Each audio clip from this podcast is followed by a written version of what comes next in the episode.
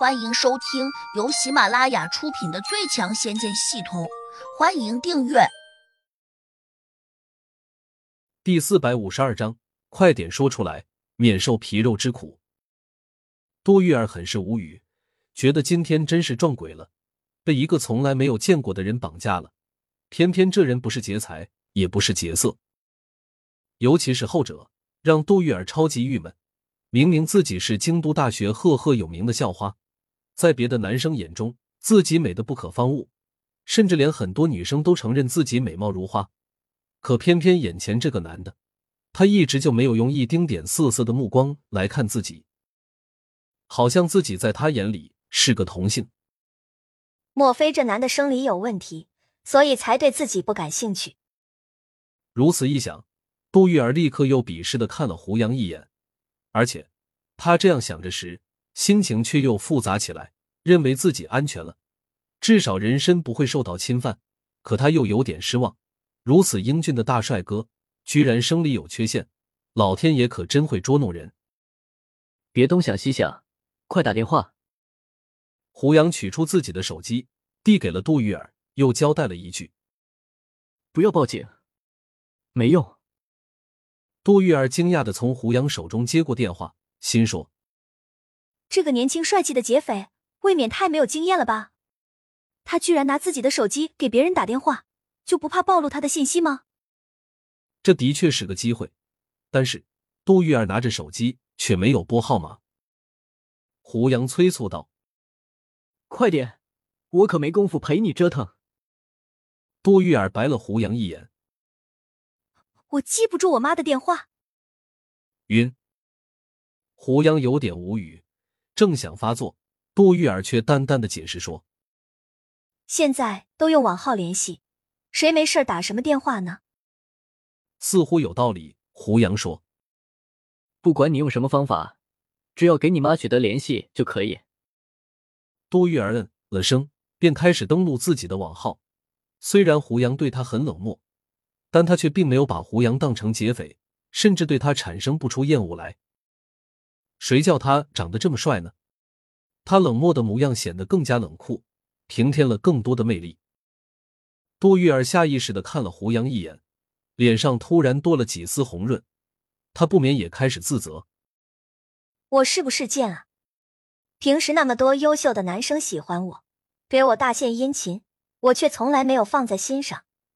为何今天这样一个冷酷无情的家伙，却让我这颗芳心跳动过不停？无意中，胡杨和他四目相接，他怔了下，忽然才发现，这个女生还挺漂亮的，尤其是五官，既端正又生动，和筑基成功过后的童心几乎不相上下。正可谓春兰秋菊，各有各的美丽。不过，只是和他相视了一眼，胡杨赶紧避开。杜玉儿得意的说：“年纪轻轻还假装劫匪呢，你吓得了谁啊？”严肃点！你要是惹恼了我，我会撕票的。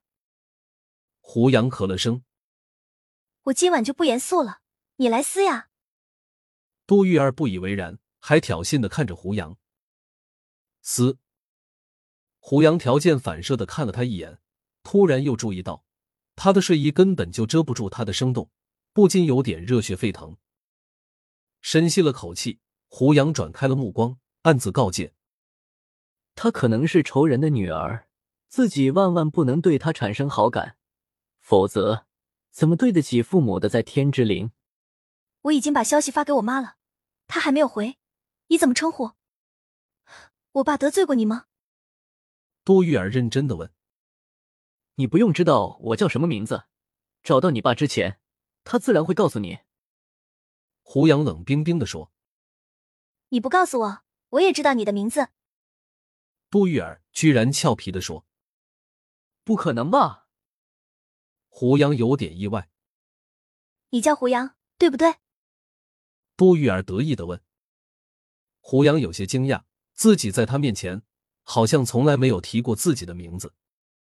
你怎么知道？莫非你会读心术？我当然知道，西西，你看起来很聪明，不过居然也有笨的时候。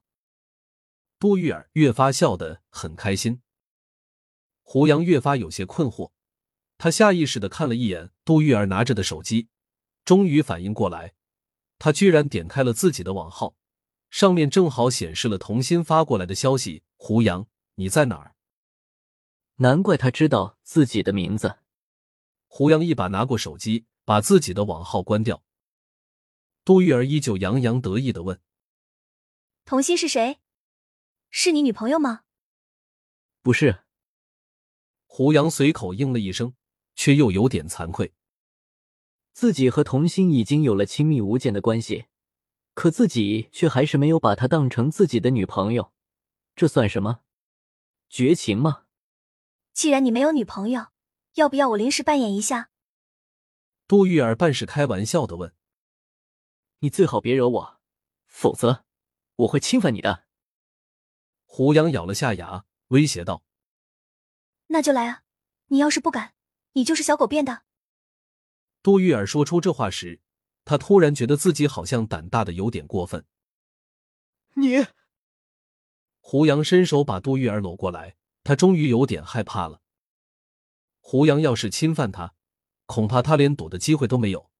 虽然他心里还是有点期待，但是他却放不下尊严。他可以接受两情相悦，却无法承受被人侮辱。就在这时，手机响了。胡杨低头一看，原来是杜玉儿的网号上传来消息：“乖女儿，你要是想你爸了，可以去找他。不过……”路程有点远，而且就算你到了那里，你也不一定能见到他。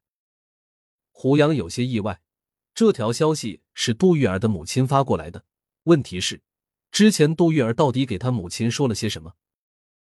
胡杨下意识的看了下他们之前的对话，杜玉儿并没有说自己被人绑架了，而是对他母亲说自己想念父亲了，特别想念，这才有他母亲回过来的这番话。杜玉儿，原来你知道你爸在哪里？快点说出来，免受皮肉之苦。胡杨冷冷的威胁道：“我偏不说，你来让我受皮肉之苦啊！”多玉儿倔强道。本集已播讲完毕，请订阅专辑，下集精彩继续。